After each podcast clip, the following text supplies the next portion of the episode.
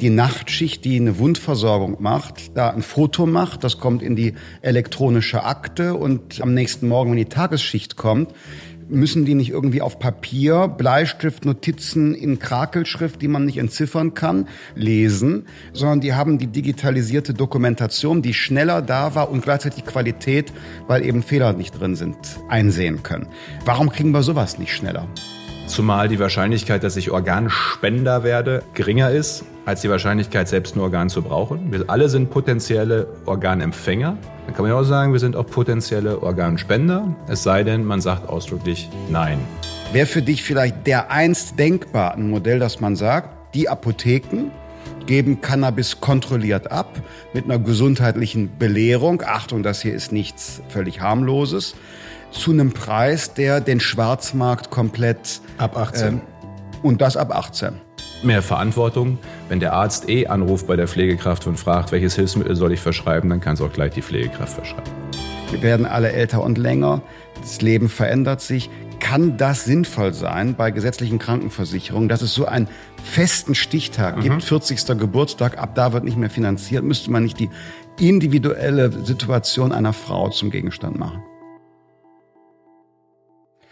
Ja, hallo, eine neue Folge von Ein Thema, zwei Farben, meinem Podcast hier aus dem Deutschen Bundestag. Und mein Gast heute ist Jens Spahn, der Bundesminister für Gesundheit. Lieber Jens, vielen Dank, dass du die Einladung angenommen hast. Gerne, ich bin gerne dabei. Und es ist ja so eine Art Gegeneinladung, denn ich war mal bei dir in deiner Veranstaltung in Ahaus im Wahlkreis zu Gast. Bei uns alles ein bisschen digitaler. Was du, was du im Wahlkreis machst, machen wir, machen wir als Podcast. Halt beides. Ab und zu sollte man den Menschen auch noch persönlich begegnen. Ich weiß, ihr seid die Partei des Heimatministeriums. Wir sind die Partei des Digitalministeriums in Nordrhein-Westfalen, unserer gemeinsamen Heimat. Spaß beiseite. Schön, dass du hier bist. Und du hast mir selbst das erste Thema jetzt gerade präsentiert. Denn bevor wir die Aufnahme gestartet haben, zeigte der Jens hier vorne auf ein Getränk, das meine Mitarbeiterin da vorne hatten. Und er fragte, was das denn sei, ob das ein neues Hip-Getränk so aus Neukölln oder dem Prenzlauer Berg sei und ob da Cannabis drin sei. Und deshalb ist die Frage an den CDU-Bundesgesundheitsminister, was genau für ein Problem mit Cannabis hast du? Na, Cannabis ist am Ende ein Suchtmittel wie es andere auch gibt und nicht so harmlos jedenfalls, wie manchmal der Eindruck erweckt wird. Wir haben Wartelisten mittlerweile für Entzug, übrigens von nicht selten jungen Menschen, die Cannabis-Entzug machen wollen. Warum haben wir Wartelisten? Weil du jemand, der Cannabis-Entzug machen willst, nicht in eine Alkoholklinik stecken kannst. Das ist eine ganz andere Form von Therapie. Wir sehen durchaus eben auch Probleme gesundheitlich, psychisch, aber auch in der Frage, wie klappt es im Alltag, im Arbeitsleben, Ausbildung. Ich habe im eigenen Freundeskreis es erlebt. Ich bin ja an der niederländischen Grenze groß geworden dass da jemand morgens den Weg aus dem Bett nicht mehr gefunden hat, aus der Wohnung und seinen Ausbildungsplatz verloren hat. Ich weiß, das ist nicht die Regel, sondern die Ausnahme. Aber mir ist halt wichtig, das Signal, Cannabis ist nicht nur Freude und Spaß, sondern kann für zu viele jedenfalls auch zu großen Problemen führen. Und das Thema gehört für mich mitbesprochen. Trifft das nicht genauso auf Alkohol zu? Ja, das tut es. Ich kenne auch das Argument. Und ich muss auch sagen, es kommt ja in jeder Schulklasse diese Diskussion. Also es gibt keine Schulklasse, keiner Schulform, mhm. aus keiner Region, wo nicht die Frage zu Cannabis kommt. Ich bin da auch kein Ideologe. Mhm. Gehe da ausdrücklich auch nicht irgendwie mit, mit Scheuklappen mhm. ran oder so, sondern es ist am Ende ein Abwägen von Argumenten. Welches Signal setzen wir als Gesellschaft? Und Alkohol das Argument kann man bemüht finden, aber ich glaube schon, dass da ein Kern drinsteckt, ist halt historisch-kulturell in Europa anders fundiert, einfach anders eingeführt. Das ist in Indien schon anders mit der Frage, Alkohol spielt eine andere Rolle, keine, dafür andere Drogen. In anderen Regionen der Welt wieder anders, historisch, kulturell. Also es ist gewachsen. Trotzdem machen wir dann ja natürlich auch Jugendschutz. Hat ja einen Grund, warum man erst ab 16, ab 18 im Übrigen mittlerweile auch rauchen darf und trinken darf, hartes Zeug erst ab 18 trinken darf. Ich weiß um dieses Ungleichgewicht in der Bewertung. Ich nehme das auch als Argument ernst. Finde halt nur, weil das eine, was Schaden anrichten kann, erlaubt ist, mhm. das andere, was auch Schaden anrichten kann, auch zu erlauben, ist jetzt noch nicht per se nur logisch. Nein, sicherlich darf man Cannabis nicht verharmlosen, bin ich ganz bei dir. Ich wundere mich auch über manche Liberalisierungsdebatte, die über Missbrauchsprobleme oder die psychischen Auswirkungen so einfach hinweggeht. Ist ein Suchtmittel, das auch sehr negative Folgen haben kann. Jetzt ist unsere Gesellschaft allerdings im Wandel. Die CDU-geführte Regierung hat auch viele hunderttausende Menschen aus anderen Kulturkreisen ja etwa nach Deutschland einreisen lassen. Also ganz viel verändert sich hier. Die Debatte willst du jetzt auch noch aufmachen. Nein, das Bleiben wir jetzt erstmal beim Kanal. Also was ich sagen will, ist, wir sind im Wandel und wäre nicht denkbar, so wie du ja Präventionskampagnen beim Alkohol gerade erwähnt hast und Jugendschutz und so weiter und so weiter, dass wir genau die Methodik auf Cannabis anwenden. Denn wir beide wissen, in der Praxis wird Cannabis konsumiert, aber diejenigen, die es tun wollen, werden kriminalisiert, die gehen zu irgendeinem Dealer. Im Zweifel hat der dann auch noch eine andere Pille in der Tasche, die er dann beim nächsten Mal anbietet. Da entsteht ein Schwarzmarkt. Also wäre für dich vielleicht der einst denkbar ein Modell, dass man sagt, die Apotheken, geben Cannabis kontrolliert ab mit einer gesundheitlichen Belehrung. Achtung, das hier ist nichts völlig harmloses zu einem Preis, der den Schwarzmarkt komplett ab 18. Äh, und das ab 18. Das ist nämlich schon immer ein wichtiger Punkt, weil ich in Schulklassen immer sage, alle, die dann legalisieren wollen, die wollen das erst ab 18, sind die schon tief enttäuscht, weil mhm. die meisten natürlich nicht 18 sind. Und dann ist schon die Frage da, ist das dann wirklich das Ende des Schwarzmarkts? Also wenn ich mich der These anschlösse, mhm. oder gibt es nicht dann doch noch wieder die Frage, wie kommen die 15, 16, 17-Jährigen dran? Und was machen eigentlich die, die heute Cannabis illegal verkaufen im Görlitzer Park? Verkaufen die dann noch anderes Zeug dann gleich als erstes. Also ich nehme das alles so, dass ich es abwäge.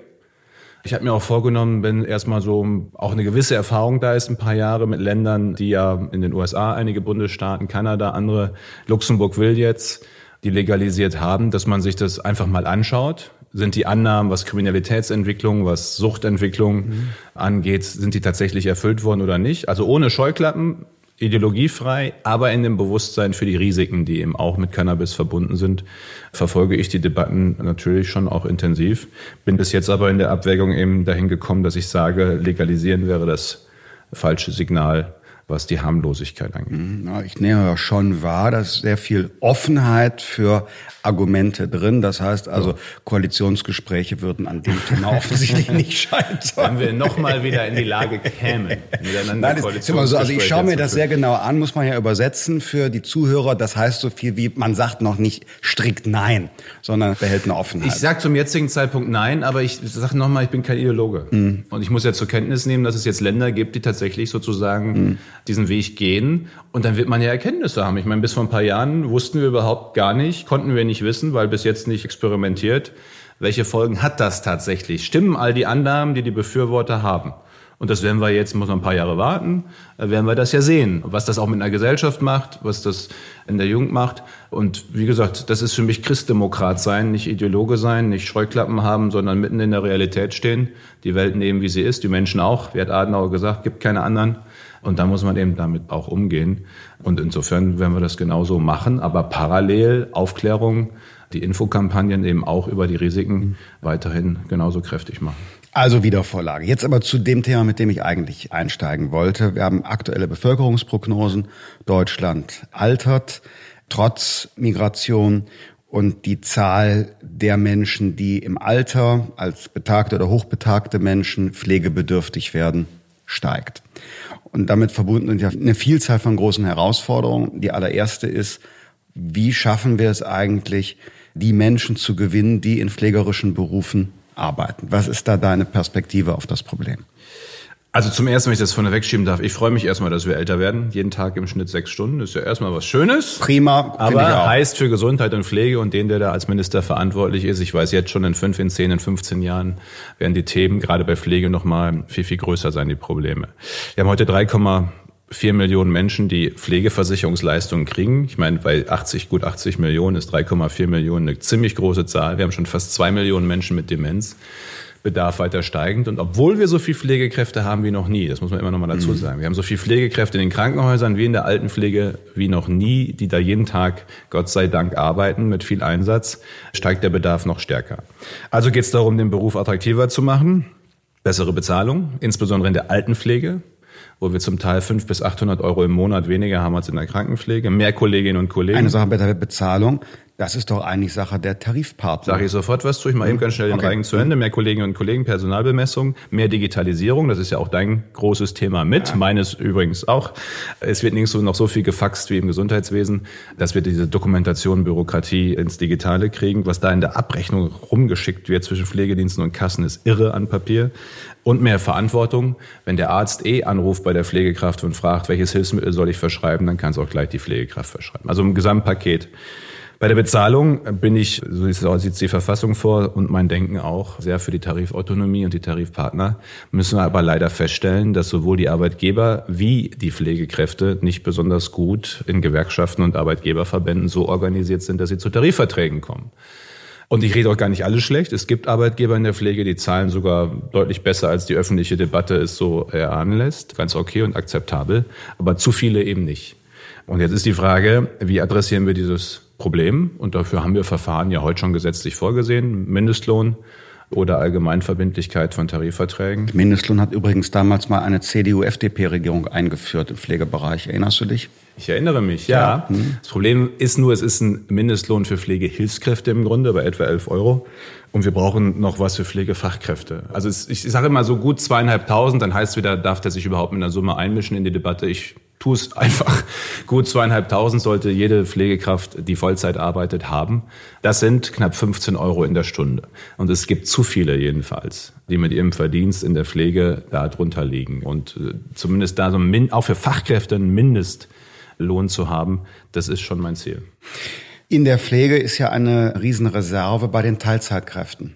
Weil anders als die öffentliche Debatte darstellt, das sind oft Menschen, die ein Familieneinkommen haben und die steuern etwas zu, indem sie Teilzeit in der mhm. Pflege mhm. arbeiten. Es wäre ja eine Idee, dafür zu sorgen, dass mehr aus Teilzeit in ja. die Vollzeitbeschäftigung unbedingt. wechseln. Es ist unbedingt ein Ziel. Die Teilzeitquote ist gerade in der Pflege in den letzten Jahren sehr gestiegen. Es gibt ja zwei Themen. Das ist ja ein 365 Tage, 24 Stunden Betrieb. Also ist für jeden, der den Schichtplan sozusagen machen muss, eine ziemliche Herausforderung. Und es gibt so Peaks am Tag, morgens, mittags, abends. Da brauchst du mehr Personal als am Nachmittag. Und dadurch lässt sich Teilzeit oder Aufteilung von Zeit nicht ganz vermeiden. Aber nicht wenige sagen mir auch, Herr Spahn, das ist so stressig geworden, ich habe Stundenzahl reduziert. Ich konnte, wollte nicht mehr so viele Stunden in der Woche. Und bei denen, wo auch der Arbeitgeber sagt, ich würde sie ja gerne mehr einsetzen, aber die sagen dann, die Arbeitsbedingungen müssen stimmen und das akzeptiere ich. Bei denen ist mir gerade die Botschaft wichtig, wir haben verstanden, wir finanzieren mehr Stellen. Die Wahrheit ist, in der Pflege ist Geld im Moment nicht das Problem. Also Geld für mehr Stellen ist da. Das ist ein Henne-Ei-Problem natürlich auch. Mit diesem Signal versuche ich jetzt möglichst viele auch zu gewinnen, zu sagen, ich sehe die Richtung stimmt, es ändert sich was, ich kann mir vorstellen, wieder mehr Stunden zu machen. Und wenn das von einer Million Pflegekräfte 50.000 machen oder 100.000 oder 70.000, zwei Stunden mehr die Woche, macht das schon einen spürbaren Unterschied. Also das ist eine Maßnahme mit Fachkräften aus dem Ausland, mit Umschulungsangeboten, die wir nochmal ausbauen. Ich habe selbst im Stammtisch zwei Freunde, die umgeschult haben in die Altenpflege heute mit die glücklichsten der Welt sind. Die waren vorher im Handwerk, einer Kfz-Gewerbe, ist heute Altenpfleger und ziemlich happy damit. Also auch diese Potenziale zu nutzen, darum geht's. Digitalisierung könnte ja auch einen Beitrag leisten, um es attraktiver zu machen und um die Arbeitszufriedenheit zu steigen. Ich habe eine Zahl gelesen, ich weiß nicht, ob die stimmt, das weißt du besser als ich, die ich verrückt fand, nämlich dass über 20 Prozent der Arbeitszeit für Dokumentation und Logistik und gar nicht für die Zuwendung dem Menschen gegenüber eingesetzt werden.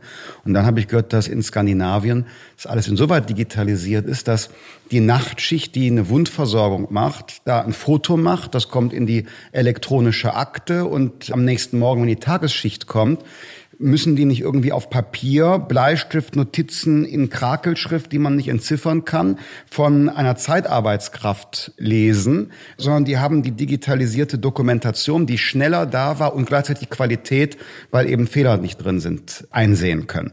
Warum kriegen wir sowas nicht schneller?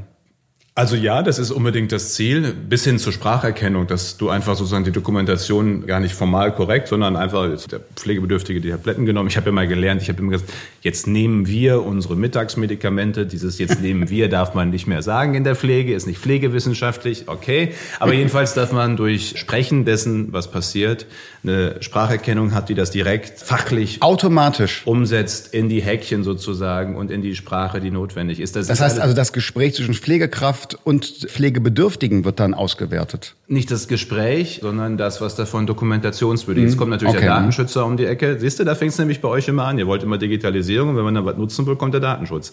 Aber wenn man es halt einfacher machen will im Alltag, dann muss man eben aus meiner Sicht jedenfalls auch solche Möglichkeiten mit der Spracherkennung in bestimmten Fragen möglich machen oder Fotodokumentation und anderes mehr. Wir schaffen dafür den rechtlichen Rahmen, aber die Software kann ich nicht schreiben, sondern das müssen natürlich diejenigen machen, die auch für die Krankenhäuser, für die Pflegedienste die entsprechende Fachsoftware schreiben und die Programme. Und dann muss es auch gelebt werden. Das ist natürlich auch für alle, die in der Pflege sind, wenn du seit 20 Jahren mit Papier das machst, ist es ein Kulturwandel, es digital Klar. zu machen. Also das darf man nicht unterschätzen. Das sind oft kleine Unternehmen ja auch, die ambulanten Pflegedienste, 20, 30, 40 Mitarbeiter. Da ist so ein Wandel einer. Wir machen gerade auch ein Förderprogramm für digitale Investitionen, dass endlich iPads und Code ankommen. Das ist schon auch nochmal was, wo wir alle mitnehmen müssen. Aber da wollen wir hin, klar. Ja, aber der Förderzuschuss, der ist, glaube ich, mit nicht so 12.000 Euro sehr überschaubar bemessen. Ja. Einmalig, ne? Ja, aber jetzt muss man mal sehen, ich habe ziemlich gekämpft dafür, dass wir überhaupt Kassenmittel, Beitragsgelder, nutzen für so einen Förderzuschuss äh, gegen den erbitterten Widerstand der Kassen. Da haben wir das gesetzlich geregelt. Jetzt kann man immer über die Höhe streiten. Sind immerhin auf Deutschland gesehen, äh, waren glaube ich gut 200 Millionen Euro, um die es da geht, weil wir viele Pflegedienste haben. Aber ich glaube schon, jetzt wieder zurück zu dem 20-Mann-Dienst. Ambulanter Pflegedienst vor Ort, kleiner. Für den sind halt die Frage, ob er 12.000, 13.000 Euro dazu kriegt zu einer 30.000 Euro Investition, macht im Zweifel vielleicht den Unterschied, um es tatsächlich endlich zu machen. Und da will ich hin. So die großen Krankenhäuser, die werden damit jetzt nicht den großen Unterschied spüren, das ist wahr. Hm, da könnte man ein bisschen drauflegen. Wenn man das Geld hätte, könnte man noch mehr drauflegen. Genau. Apropos Geld, das alles, die Pflege, wird ja in den nächsten Jahren, so du nix schon, enorm viel mehr Mittel beanspruchen. Und wie soll das gehen? Wie kann das finanziert werden? Erstmal, das freut mich, hat ja auch eine Umfrage die Tage wieder gezeigt, gibt es bei der Pflege grundsätzlich jedenfalls eine sehr, sehr hohe Akzeptanz, auch für mehr Kosten und für mehr Beitrag. Ich meine, wir haben zum ersten ersten den Pflegeversicherungsbeitrag um 0,5 Prozentpunkte, Beitragspunkte angehoben, ohne dass große Debatte war, weil selbst die Arbeitgeberverbände am Ende akzeptiert haben, irgendwie, dass bei dem Thema Pflege was passieren muss. Gleichwohl kann das nicht ins Unendliche gehen, das ist mir auch klar. Was aus meiner Sicht braucht, und da will ich auch mithelfen, dass wir das nach dem Sommer noch mal intensiver gesellschaftlich und politisch machen, ist eine Debatte darüber tatsächlich, wer soll welchen Teil tragen. Was ist Verantwortung des Einzelnen und seiner Familie? In der Pflege, anders als in der Krankenversicherung, sind ja relativ große Eigenanteile noch vorgesehen und die sind Teilkasko sozusagen. sozusagen Teilkasko, was ich vom Kerngedanken auch nicht falsch finde, weil Pflege ist halt was für mich eben auch Verantwortung innerhalb der Familie, die ist halt nie ganz weg mit bedeutet. Die Frage ist, welchen Anteil sozusagen das hat, welchen Anteil die Pflegeversicherung hat und ob möglicherweise es Bereiche gibt, die man noch anders finanziert. Und die Debatte haben wir ehrlicherweise seit 15, 20 Jahren nicht mehr geführt. Damals Herzog-Kommission, Röhrup-Kommission, viele andere, die Vorschläge gemacht haben äh, und Konzepte erarbeitet haben. Aber seit es wirtschaftlich so gut läuft, Klar. Toi, toi, toi.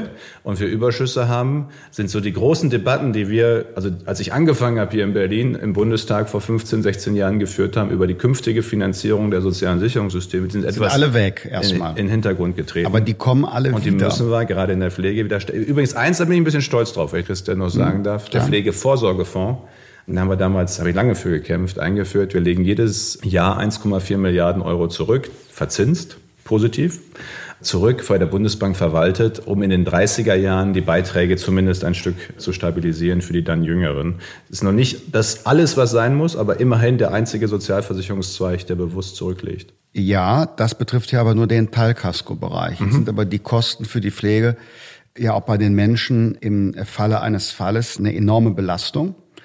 Und da haben wir seinerzeit ja mal, hast du jetzt gar nicht erwähnt, eingeführt, die Förderung einer privaten Vorsorge. Den Pflegebar. Den sogenannten Pflegebar, benannt nach dem damaligen Gesundheitsminister Daniel Bahr. Das Ding hat aber irgendwie so ein gewisses Schattendasein, habe ich das Gefühl. Selbst der Bundesgesundheitsminister spricht nicht richtig darüber, aber kann dir auch erklären, warum? Ja, dann mach. ja, ich spitze die Ohren. Ja. Also erstens steht weiterhin in meinem Haushalt natürlich die Förderung, die ist aber über 50, 60 Millionen im Jahr überschaubar. Warum? Weil es nicht so viel Verträge gibt. Das habe ich bei meinem eigenen Bruder jetzt nochmal gesehen, vor ein, zwei Jahren, als er nochmal seine private Vorsorge neu sortiert hat. Und ich glaube, am Ende ist es nicht klug, wenn wir den Jüngeren sagen, du brauchst zwei, drei, vier verschiedene Vorsorgeprodukte, sondern ein kluges, für das Alter und Altersvorsorge, die ja dann auch im Pflegefall. Ich meine, wenn du eine höhere Rente hast im Alter, weil du private Vorsorge gemacht hast, dann hilft die dir ja auch, wenn du pflegebedürftig wirst. Aber zu sagen, wir splitten das auf verschiedene Produkte, hier einmal die Lebensversicherung, dann einmal betrieblich, das ist ja schon okay, aber dann noch mal zusätzlich Pflegevorsorge, ist, glaube ich, erstmal was auf Verwaltungskosten, Distributionskosten etc. angeht, nicht klug, aber auch insgesamt vom Ansatz und vom Leute mitnehmen her nicht klug. Und deswegen bin ich immer ein Freund davon gewesen, es am Ende sozusagen durch die Altersvorsorge mit auch für die Pflege dich vorzubereiten, weil dieses Produkt für sich als Risiko Pflegevorsorge halt für so einen 25-Jährigen manchmal auch schwer zu nach verstehe ich auch nachzuvollziehen ist. Das Risiko kommt irgendwann mit 80 vielleicht mal um die Ecke und ab dann das ist glaube ich genau der Unterschied zur Altersvorsorge. Ja, da ist eine Risikokomponente drin. Ne? Das stimmt, das ist ein Ris ja, weil es ja auch bei weitem Gott sei Dank eben nicht alle genau. pflegebedürftig werden. Aber andersrum hat jeder was von der Altersvorsorge, weil jeder was von der Rente hat, ob er gesund bleibt oder pflegebedürftig wird. Und deswegen fände ich es klug, unsere ganze Altersvorsorgeförderung eigentlich nochmal neu zu strukturieren und sozusagen die Zuschüsse und die Unterstützung zu bündeln auf einen Weg und nicht auf drei verschiedene. Und ich glaube, das ist einer der Gründe in dieser Komplexität, warum diese private Pflegevorsorgeförderung, an der ich ja gesetzgeberisch bei schwarz-gelber Regierungszeit, wenn wir hier bei zwei Farben sind, mitgestalten und mitarbeiten durfte mit dem Daniel Bahr damals. Das Ding ist bei weitem nicht so geflogen, wie wir es damals angenommen haben. Das ist einfach die Wahrheit, weil es offenkundig so als Produkt nicht fliegt. Und gut, das muss man ja auch dann annehmen, wenn es vom Markt keine Reaktion gibt. Nur wie wäre dann für die Pflege die Alternative? Stellst du dir vor, dass das dann eine voll staatlich finanzierte Vollkaskoversicherung wird? Bleibt es eine Teilkaskoversicherung, die weiterhin von den Beitragszahlern Arbeitgeber, Arbeitnehmer finanziert wird? Oder wie es in der Debatte auch ist, gibt es am Ende einen allgemeinen Steuerzuschuss in den Topf? Also meine Vorstellung ist schon, also dass diese Planbarkeit ist ja so für eine Familie heute, wenn Vater pflegebedürftig wird und du weißt nicht drei Monate, drei Jahre, fünf Jahre, welche Summe da eigentlich auf die Familie zukommt. Ob jetzt ambulant oder aber vor allem auch stationär kann ja schnell in die zigtausende gehen. Klar, und dann ist das, was man an seine Nachkommen vererbt, Klar. das ist plötzlich verpflegt. Ne? Ja, aber meine Oma hat immer gesagt, spare in der Zeit, dann hast du in der Not. Ein Stück weit ist natürlich Not, Pflegebedürftigkeit, muss man auch eben eigenes Vermögen mit einbringen. Die Frage ist immer, bis zu welchen Grenzen. Und wie planbar ist das? Und das finde ich ist eine faire Erwartung von Bürgern, dass sie sagen, ja, wir verstehen den Gedanken, Verantwortung, Eigenbeteiligung, aber es muss doch irgendwie planbarer werden, wie viel. Und wie man das adressieren kann, klug, das ist was, was mich sehr beschäftigt. Da habe ich noch keine Lösung, aber ich, ich sehe das Ziel, ich sehe das Thema. Und dazu gehört zum Beispiel wieder die Frage, ob man da auch private Produkte mit kombinieren kann, um das möglich zu machen. Und das Zweite ist, ich möchte schon die Vorsorge eigentlich gerne noch auch im gesetzlichen System eher stärken. Also diese Frage 1,4 Milliarden, ob das im Monat, ob das wirklich reicht, tut es eher nicht. Ob man den Zweig nochmal stärkt, die Debatte würde ich schon gerne auch führen. Also aus den Beitragsgeldern jetzt einen höheren Anteil reservieren. Ja. Für eine Art Kapitalstock. Wir haben, ja, wir haben ja im Pflegeversicherungsbeitrag, das wissen viele nicht, auch nicht die, die es betrifft, eine Zwischengenerationenausgleich insofern, als dass die Rentnerinnen und Rentner ja den vollen Pflegeversicherungsbeitrag selbst zahlen. In der Krankenversicherung zahlt die Rentenversicherung die Hälfte quasi als Arbeitgeberersatz. In der Pflegeversicherung zahlen die Rentnerinnen und Rentner voll. Sodass dort sozusagen ein Stück weit Ausgleich diejenigen, die heute von den Leistungen profitieren, zahlen sie auch stärker mit, schon drin ist. Das war damals, muss man ja auch anerkennen, von Ulla Schmidt hart durchgesetzt als Gesundheitsministerin, aber richtig. Und daraus kann man, finde ich, auch ein Stück nochmal herleiten, die Frage, welche Rücklagen werden gebildet, bis hin zur Frage, dass Kinderlose mehr zahlen. Wenn diese ganze Idee, dass Kinderlose einen höheren Beitrag zahlen, nach einem Bundesverfassungsgerichtsurteil ja mal umgesetzt, dass die, die die künftigen Beitragszahler großziehen, weniger zahlen sollen als die, die kinderlos sind, dann müsste man nach der Logik eigentlich die Einnahmen aus der kinderlosen Zusatzbeitrag zurücklegen und nicht heute ausgeben. Also, und, und solche Parameter würde ich halt gerne dabei mitdiskutieren. Diese Woche haben wir im Deutschen Bundestag über die Organspende mhm. gesprochen und du hast ein Modell vorgeschlagen, dass jeder zunächst Organspender ist und nur auf Widerspruch aus dieser Verpflichtung entlassen wird. Was heißt diese Verpflichtung? Ich würde es anders formulieren. Wir gehen von der Organspendebereitschaft aus, es sei denn, jemand sagt grundsätzlich nein. Woher kommt dieser Gedanke? Also Erstmal, woher kommt überhaupt die ganze Debatte? Wir haben eine Situation, dass so viele warten wie schon seit vielen Jahren im Schnitt, um die 10.000. Übrigens viele Tausend, die auch nicht mehr auf der Warteliste sind, weil das Organ nicht mehr rechtzeitig kam, bevor sich ihr Zustand verschlechtert hat. Und wir haben Tiefstand bei der Organspende. Und wir sehen, alle bisherigen Maßnahmen erreichen das Ziel nicht. Gleichzeitig sagen über 80 Prozent, sie finden Organspende richtig und wichtig. Es gibt also eigentlich eine hohe Akzeptanz und Bereitschaft, abstrakt. Und unter den Voraussetzungen, finde ich, kann man ja schon auch gesellschaftlich und gesetzgeberisch sagen, wir rufen diese Bereitschaft sozusagen ab. Zumal die Wahrscheinlichkeit, dass ich Organspender werde, geringer ist als die Wahrscheinlichkeit, selbst ein Organ zu brauchen. Wir alle sind potenzielle Organempfänger, falls wir krank werden. Dann kann man ja auch sagen, wir sind auch potenzielle Organspender, es sei denn, man sagt ausdrücklich Nein. Ähm, und ja, das ist sozusagen eine Verpflichtung, von seinem Selbstbestimmungsrecht auch Gebrauch zu machen. Man kann weiter selbst bestimmen. Heute kann man halt aber auch sagen, ich will gar nichts bestimmen, ich will nicht drüber nachdenken. Kann man im freien Land sagen, gehört dazu, nicht drüber nachdenken zu können, akzeptiere ich als Argument. Ich sage aber, die, die da warten, mit viel Leid und viel Hoffnung, die haben es schon verdient, dass jeder zumindest mal von seinem Recht, selbst zu bestimmen, auch tatsächlich Gebrauch macht. Und die Verpflichtung entsteht halt aus sozusagen dieser Regelung, du bist es, außer du sagst nein. Das sehen manche bei uns in der Fraktion auch so. Eine größere Mehrheit, zu der auch ich zähle, empfinden das schon als doch eine Lenkung. Denn äh, es fällt schwerer, dann Nein zu sagen. Denn sozial erwartet, sozial adäquat ist Ja zu sagen. Das Ja wird auch schon als quasi die Standardentscheidung vorausgesetzt. Und dann Nein zu sagen, irgendwie ist das dann besonders begründungsbedürftig. Nein, das ist, erstmal, ihr empfindet es in Ehrlichkeit ja doch nicht als Lenkung, sondern als Übergriff in Freiheit. Ja, ich persönlich bin ein bisschen vor, ich, ich sehe deine Argumente auch, deshalb würde ich jetzt so das ganz große Vokabular da nicht anwenden. Es okay. ist einfach Entscheidungsarchitektur, ja, ne? ja, so ein klar. bisschen Nudging. Ist, ja, es ist das ein Stück verpflichten, manche würden sagen ein Stück zwingen zur Entscheidung. Ja, das ist es. Und wie gesagt, ich habe selbst vor sieben Jahren genauso argumentiert wie viele bei dir in der Fraktion jetzt auch für mehr informieren, aufklären, aber nicht diesen Schritt schon äh, auch gehen. Bin in der Abwägung über die Jahre, aber weil es nicht besser wird, schlicht und ergreifend, dahin gekommen zu sagen, das muss man dann halt diesen Schritt dann dann gehen. Mir ist halt nur eins wichtig, ist keine Organabgabepflicht oder so, wie ich manchmal dann auch gestern in der Debatte wieder hier im Bundestag hörte, also es ist eine Pflicht, sich zu entscheiden. Das ist nochmal ein qualitativer Unterschied. Und man kann begründungsfrei Nein sagen. Also wenn du einen Zettel in der im Portemonnaie hast, wo drauf steht, ich will kein Organspender sein, gilt. Wenn du einen Organspenderausweis mit Nein hast, gilt. Wir bauen ein digitales Register auf. Da kann man es auch hinterlegen. Wir schreiben alle dreimal an. Wir können meinetwegen auch zehnmal anschreiben. Das ist jetzt nicht das Thema. Äh, und sagen, wenn du nichts tust, bist du Organspender.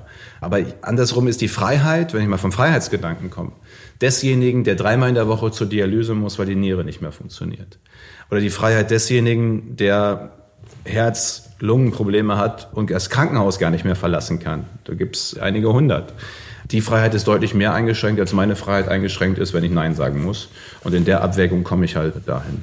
Ich bin auch selber Organspender, genau aus den Gründen. Potenzieller Organspender. Potenzieller Organspender, habe die Bereitschaft erklärt, weil in der Tat im Erkrankungsfall ist man darauf angewiesen, geht es ums Überleben, um überhaupt seine Freiheit nutzen zu können. Deshalb muss man auch einen Beitrag vorher leisten. Alle, die auf der anderen Seite sagen, sie wollen keine Organspender potenziell sein, die verschärfen ja die Situation, falls sie selbst einmal in die Lage geraten.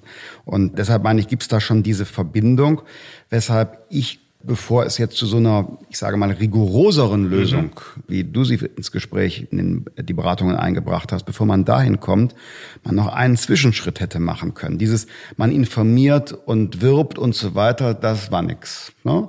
Aber was hätte dagegen gesprochen, aus deiner Sicht zu sagen, wir führen auch eine größere Verbindlichkeit und Häufigkeit bei der Entscheidung herbei, indem man beim Behördengang gefragt wird, wollen Sie nicht hier unterschreiben als Organspender, statt dieses Opt-out-Verfahren zu machen? Also das war ja eine Überlegung, die die Kollegen mit dem Gegenvorschlag, dem Gegenmodell oder dem anderen Modell, um es so zu formulieren, zu unserer Widerspruchslösung haben. Und die sind davon wieder abgerückt. Warum?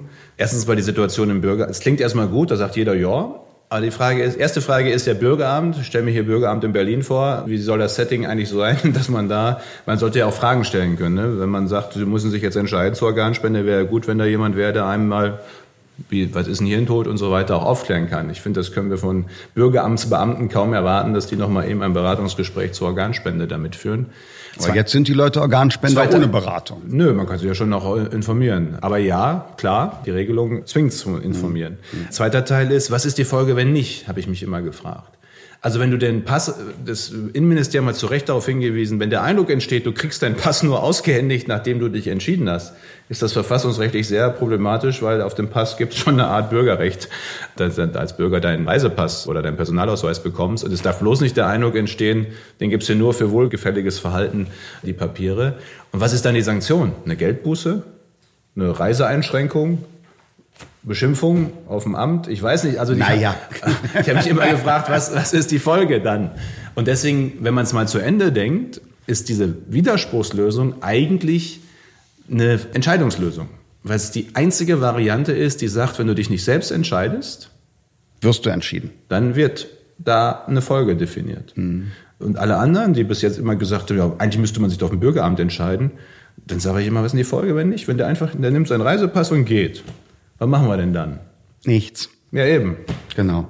Und da ist aber keine Verbindlichkeit mehr da. Nee, genau, weil man erlaubt eben auch das Nein zu sagen, ohne lange Begründung, Klar. ohne, ohne, ohne, indem man quasi ja, auf Enthaltung aber, aber, aber dein Punkt war ja vorhin, so als Zwischenlösung, müsste man nicht verbindlich her zumindest mal abfragen, genau. beim Bürger. Abfragen. Das aber wodurch abfragen. entsteht das Verbindliche? Das ist ja dann. Dadurch, dass es die Abfrage gibt. Jetzt muss ich mir selber da diesen Organspendeausweis runterladen und so weiter. Das ist eine Hürde.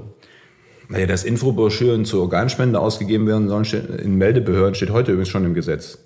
Ich weiß nicht, wie oft dir das schon passiert ist. Nee, aber das zeigt eben, dass die Verpflichtung von Kommunen durch Bundesgesetz auch unterschiedlich gut funktioniert, zumal wir gar keine Chance haben, ehrlicherweise es auch durchzuexerzieren, wenn es denn dann drauf ankommt. Es bräuchte wahrscheinlich noch Landesgesetze zusätzlich. Also in, in, dem Moment, wo du dich einlässt darauf, merkst du, wie aufwendig diese Lösung ist. Mhm. Und dann bin ich halt wieder bei der Widerspruchslösung in der Abwägung, auch aufwandsärmer das auszugestalten.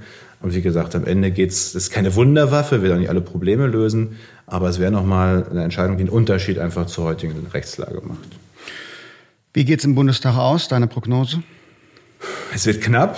Das ist ohne Zweifel so. Wir haben jetzt in etwa gleich viele Unterschriften. Ein bisschen vorne mit der Widerspruchslösung zum Einbringen.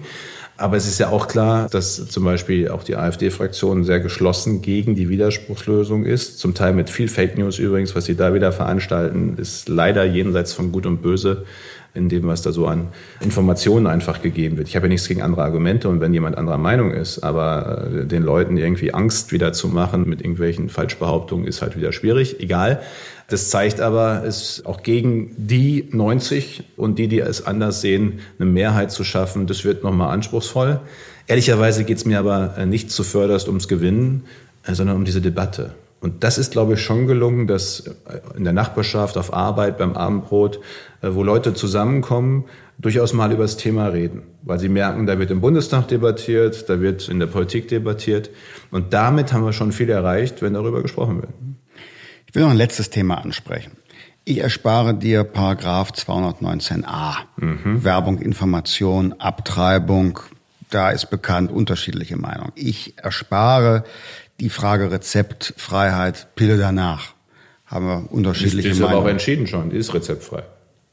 Ja, aber du hast gesagt, du hättest die Befürchtung, das würde genutzt werden wie Smarties. Äh, nee, das, nein, Entschuldigung, das habe ich nicht gesagt. Siehst du, da fängt es wieder mit dem Zitieren an. Ich habe darauf hingewiesen, und das kann nur wirklich niemand bestreiten, dass auch eine Pille danach Nebenwirkungen hat. Jedes Medikament hat Nebenwirkungen. Und das aus meiner Sicht deswegen das Setting Apotheke und Arzt in der Kombination Sinn macht. Jetzt ist aber durch europäische Regelungen schon vor einigen Jahren die Pille danach rezeptfrei geworden. Da brauchte es meine Zustimmung sozusagen nicht an der Stelle. Also, ich wollte nicht äh, über dieses Smarty-Zitat sprechen. Ich wollte es dir ja ersparen. Ich, jetzt, jetzt äh, haben wir es aber egal, ja, ja mal zumindest besprochen. Ich, dann äh, lobe ich dich sofort wieder. Okay, Verbot Konversionstherapie. Ja. Super, gute Sache. Was keine Krankheit ist, kann man nicht therapieren. Was ich aber ganz offen besprechen mhm. wollte jetzt noch ist, Kinderwunsch, unerfüllter Kinderwunsch, mhm. Reproduktionsmedizin Wie geht's da in Deutschland weiter? Finanzierung beispielsweise von Kinderwunschtherapien für Frauen, die über 40 Jahre alt sind. Wir werden alle älter und länger. Das Leben verändert sich. Kann das sinnvoll sein bei gesetzlichen Krankenversicherungen, dass es so einen festen Stichtag mhm. gibt, 40. Geburtstag, ab da wird nicht mehr finanziert? Müsste man nicht die individuelle Situation einer Frau zum Gegenstand machen? Erstens, Reproduktionsmedizin ganz grundsätzlich, gibt ja auch gerade noch mal eine Stellungnahme des Ethikrates dazu, ist ein Thema, das nicht zuletzt, weil die technischen Möglichkeiten einfach so viel mehr geworden sind die letzten Jahre und unsere Gesetze eher aus den, weiß ich gar nicht, 80, 90ern stammen die allermeisten. Natürlich mit dem, was heute technisch möglich ist, im Grunde gar nicht mehr mithalten. Insofern im Kern, ich weiß, dass das, ich erinnere mich noch, die Frau Kollegin Flach, eine ehemalige FDP-Abgeordnete, hat das immer mhm. auch eingebracht in die Gesundheitspolitik, ist der Befund, dass wir eigentlich mal all die Regelungen überarbeiten müssten, richtig und anpassen müssten. Und dazu gehört auch die Frage natürlich von äh, künstlicher Befruchtung. Es wurde diese Altersgrenze genommen, weil es natürlich die Frage ist, ab wann wird es auch eher regelhaft eine Risikoschwangerschaft, obgleich es natürlich auch da wieder Ausnahmen von der Regel gibt. Das ist, glaube ich, auch ein Thema, das man am Ende aus meiner Sicht jedenfalls immer besprechen kann. Zumal wir ja nur einen Teilkostenzuschuss der gesetzlichen Krankenversicherung haben. Einige Bundesländer geben noch mal zusätzlich was. Aber da hängt ja ehrlicherweise noch viel, viel mehr dran. Da hängt die Frage dran, welche Untersuchungen, Gendiagnostikgesetz, wir haben auch ein paar andere Debatten drumherum, man vorher möglich macht. Da hängt die Frage dran, Samenzell, Eizellspende, wie da der rechtliche Rahmen ist, Vaterschaft, insbesondere äh, Mutterschaftsfragen. Da hängt ja nicht nur Gesundheitsrecht dran, sondern eben auch viel Familienrecht. Ich finde, es ist wert, diese Debatte auch dort ideologiefrei, aber schon auch mit den nötigen Grundprinzipien zu führen.